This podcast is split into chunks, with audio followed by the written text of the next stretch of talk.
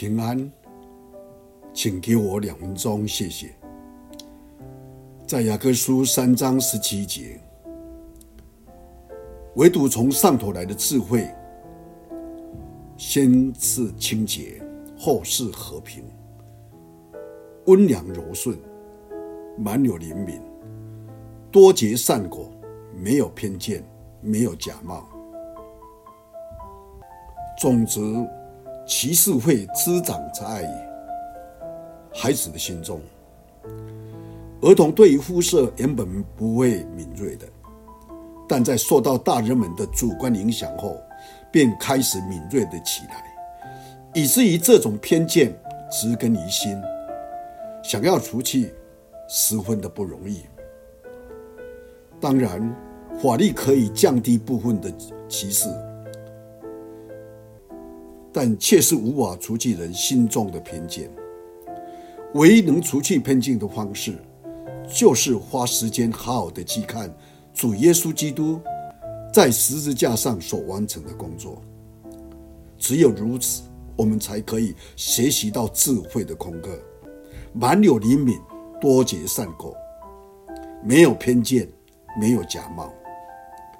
在南北战争后。李将军参加教会的圣餐礼拜，有人看见他与黑人跪在一起，就有人问他：“你是如何做到的？”李将军说：“朋友，难道你不知道在十字架面前人人平等吗？是什么使我们每一个人在十字架面前都是平等的？答案是世人都犯了罪，无法可赦。”但主耶稣以为人付上了生命的代价，赦免人的罪，因此他的爱是给每一个人的。在这样平等的立足点上，歧视与偏见是不可能存活的。我们都应当在十字架面前齐齐敬拜。我们只要仰望十字架，就不会看轻别人。愿主借的这一段话再次对我们说话。我们请一起来祷告。主耶稣，我们知道在十字架面前，我们是平等的。主要不要那种歧视或偏见一直存在我们的心中、我们的观念里面。